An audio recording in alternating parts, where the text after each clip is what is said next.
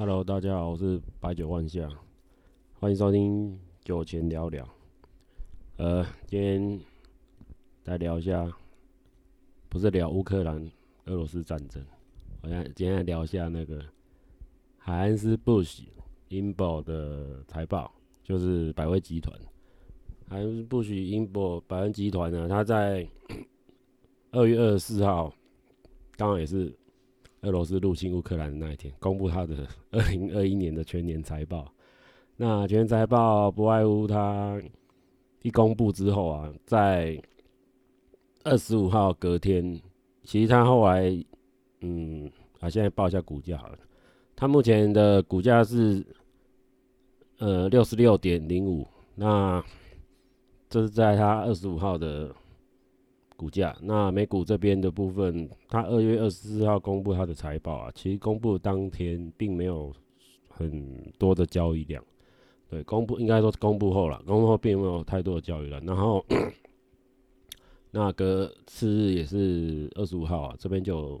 整个就是 B 转，就是在二月，它在二月二十四号是六十六十块左右，对，那二十五号就变六十六块，对，所以它成长了。增长幅度还蛮蛮大的，对。那再就是整个整体的财报啊，它几个亮点啊。第一个是他们也是 慢慢走向多角化经营。那第一个数字方面，我大概先跟大家补充一下好，在二零二二一年呢、他们的收益啊达到五百四十三点六美亿美元。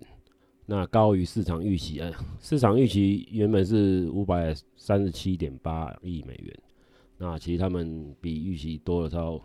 多了五美元左右，对。那再就是，嗯、目前呢、他们的计划，整个财报上面有几个几几个重点，第一个是他们有一个全全面性的十年计划，那全面性的十年计划里面不外乎是针对他们现有的。公司产品，因为他们公司的啤酒大概有两百多种，然后品牌遍布全世界。那 它整个产品线非常的多了，也也蛮杂的，所以它针对他们的产品现在做一个类似精简，然后再整理，然后得出一个最好的一个效益这样子。那第一个就是他们针对他们的的品牌的生产品的一个类型啊，有些。他们目前正在执行的一个重点啊，就是有五个。第一个是针对新兴市场啊，像中南美洲啊的部分啊，他们去推广品牌，那至少有双位数的成长。那再就是核心产品啊，就是除了原本现有产品以外，他们针对原本的产品，像呃一般啤酒类拉格系啤酒，然后针对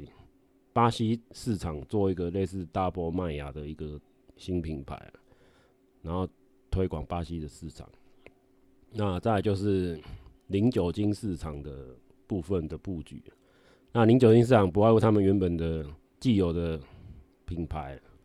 他们原本的品牌，然后还有在比较特别是应该大家比较知道应该是 Cass，就是韩国啤酒的品牌，这边也是他们旗下的一个一个也是他们公司啊，因为他们反正就是曾经被他们卖出去，又又被他们买回来的。Cass 公司，然后他没有出零零酒精的那个啤酒，Zero 系列。对，那第三点就是他们 Zero 系列这边也是他们后续会做加强的。那第四点就是高端化，就是所谓精酿啤酒的部分了。因为他们这两年呢，已经收购了差不多十几个精酿啤酒品牌，那整个品牌非常的杂。那同一个。再就是他们人员组织架构也是会重复嘛，就是同一个地区会有两个经理在，所以他们在二零二一年进行裁员啊，也裁了快要超三百多人。那其实他们针对精酿啤酒部分，他们有研究说他们的啤酒在假设精酿啤酒在北美市场来讲啊，只有占百分之二而已，所以他们觉得 精酿啤酒虽然是他们未来想要冲的这一块，可是他们。预期营收不会很好啊，所以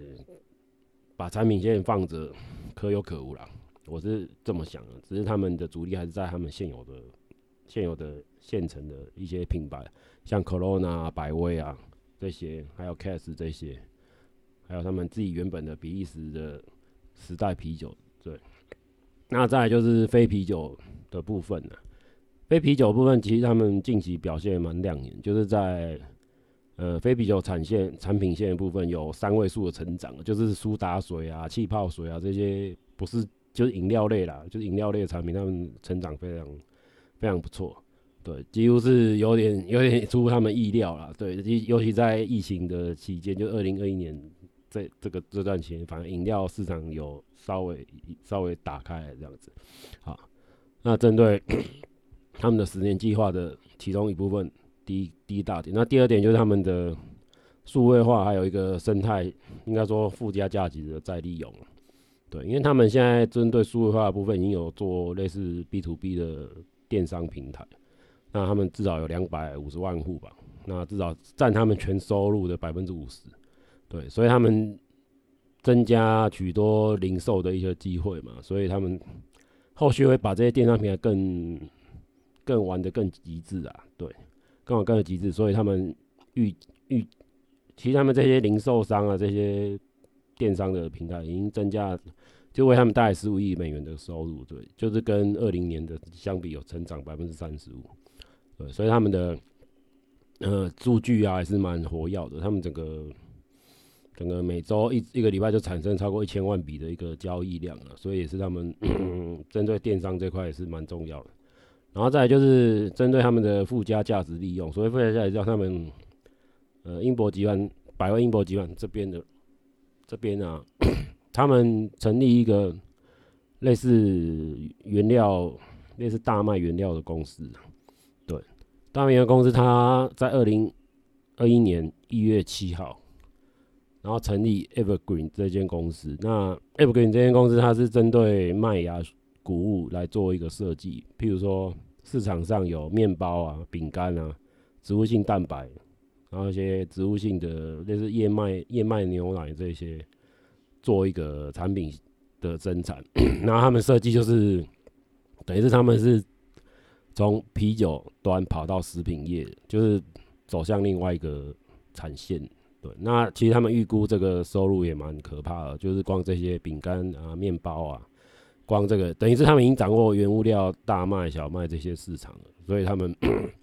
走有自己的一个一个生产的生产的来源的，所以他也不怕不怕那些卖啊断货这样子，所以它的价格也会掌握在自己手上。好，那这一这一方面也是他们蛮 百威英百威集团这边也是做一个创新的，对。好，再就是他们优化他们的。业务啊，第三点就是他们优化他们的目前的一个 的一些风险啊，还有一些结构，做一些等于说他们做一些组织精简啊，还有尊爵的政策，对。那目前他们在二零二一年底啊，已经减少差不多一百亿美元的债务，那左右了。那他们的 现金流也蛮强，他们自己有自己手上的现金流。大概两百亿美元的一个现金流，那其实可以动用超过一百亿美元的可用资金。好，那再就是 最后就是他们宣布，就是二零二四年呢，他们的工厂酒厂要做到零排放了，就是零碳排放的一个一个目标。所以这个零排放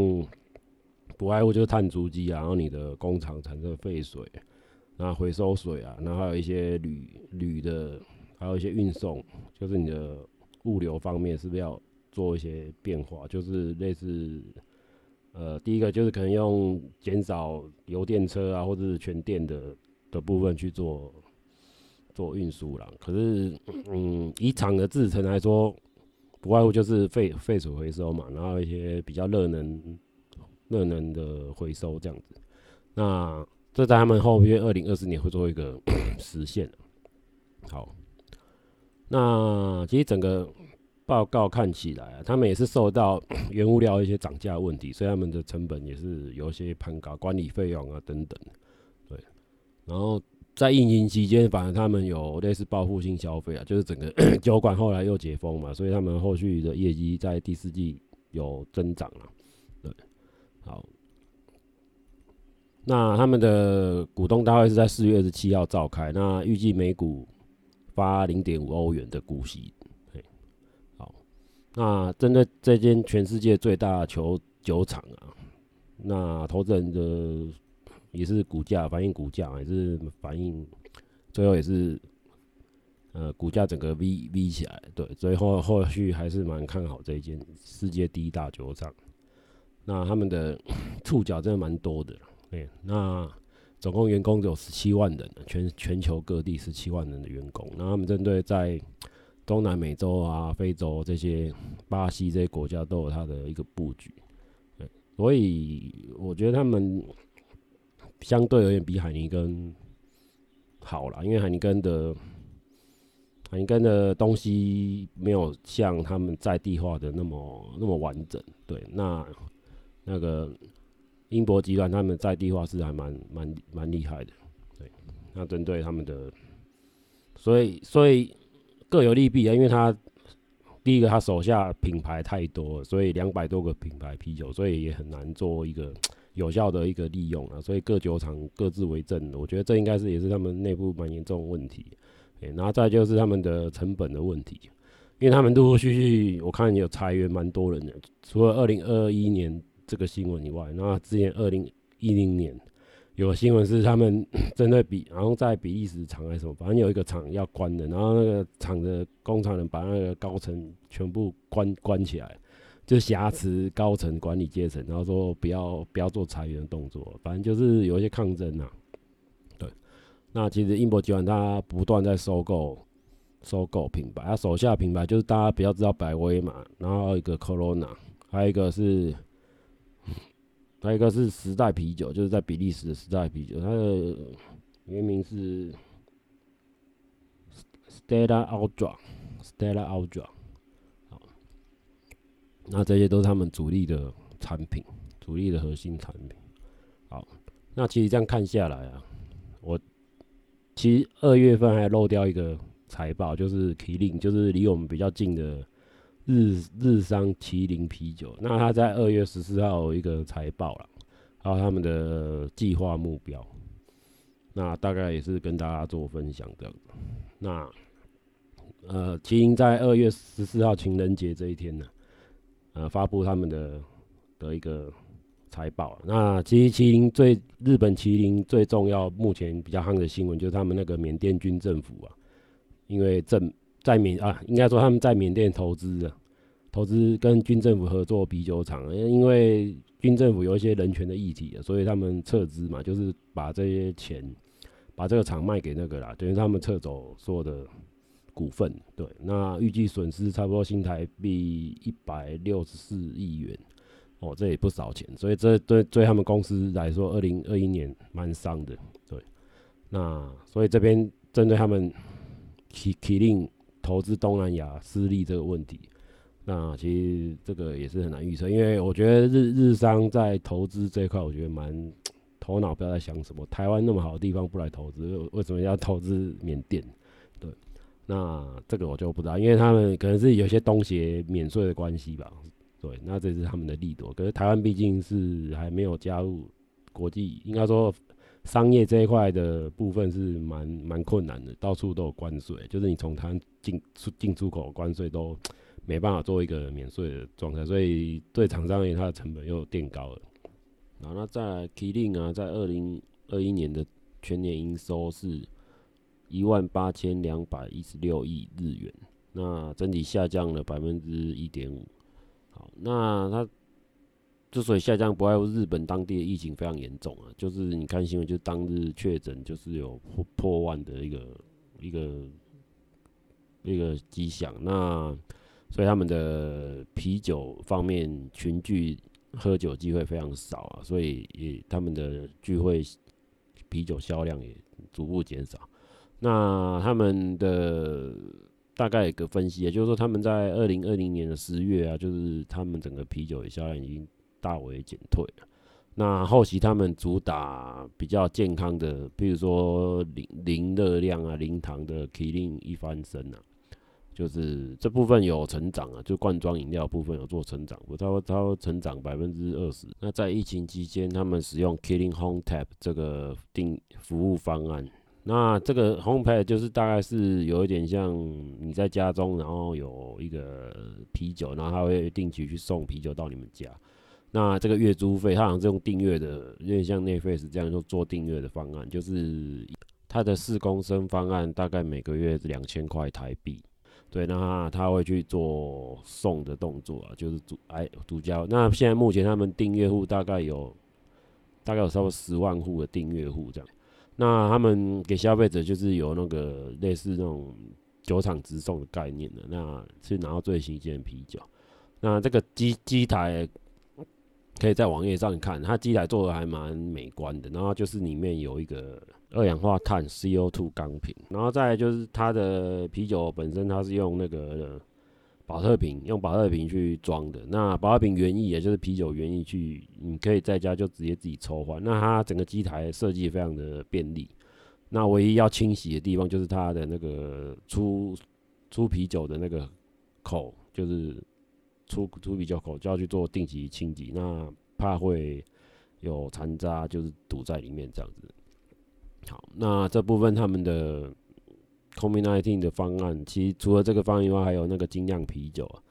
他们做精酿啤酒也是做有一些调整，就是他们六个月内销售差不多一百万箱的精酿啤酒，有一个罐装的精酿啤酒。对，他们不是用玻璃，他们是用罐装。这样罐装精酿啤酒这部分，他们的销量也是有起来啊，针对那个当地的一个新冠肺炎比较严重的状态。对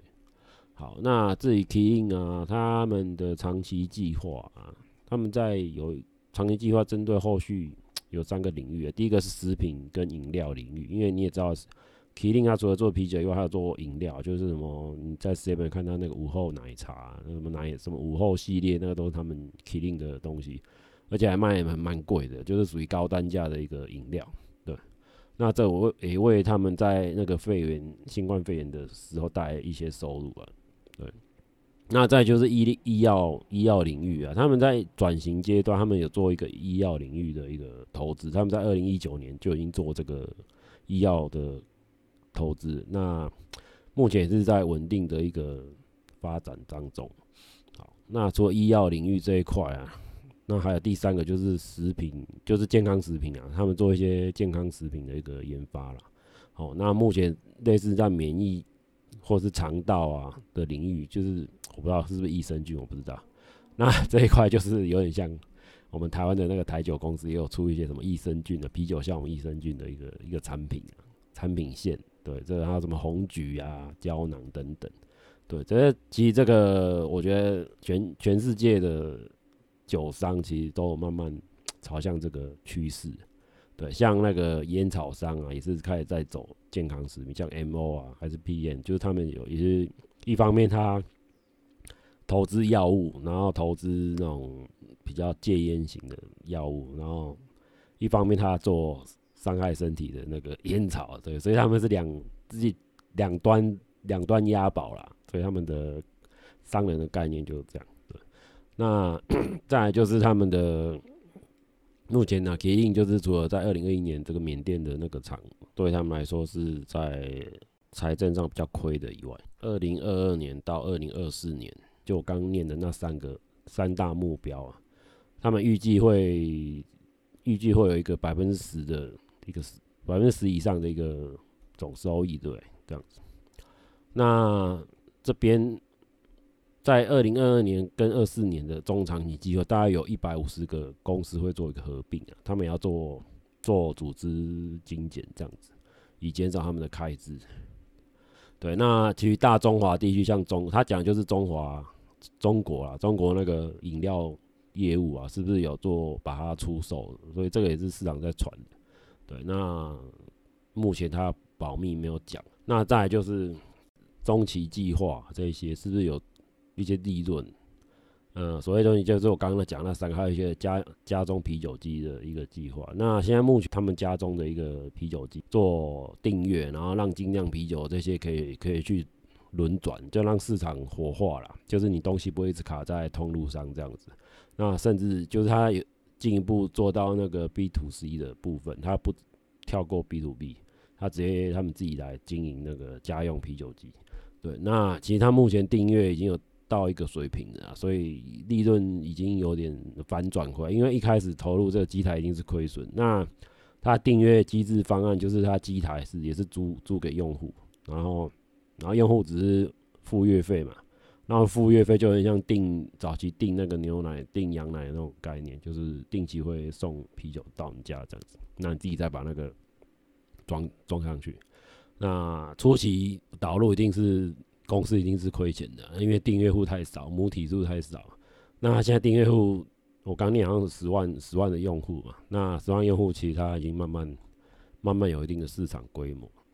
后期啊，他这边对于二零二五年的部分呢，他们也是做有一些期望，就是他们健康食品跟那个保健食品，还有饮料的食品类、非非酒精类的，可以做一个成长这样。那针对海外的市场业务啊，他们目前会不会有新的业务？他回答说，他们缅甸他们退出缅甸的业务是一个比较艰难决定。然后后续他可能在精酿啤酒部分，他刚刚讲的北美的部分，他觉得还是很有前景的。对，那可能东南亚地区他可能后续不会再投资的。对，那美国市场可能会做一个考考虑这样子。可能目前海外扩张不限于啤酒业务啊，那在他们健康食品还有一些饮料部分，呃，已经有一些已经有一些成果。那医药食品的部分，在什么乳酸链球菌啊这些，它有一些跟马来西亚大学有做一个合作这样子，所以他们会有一些产品会出来。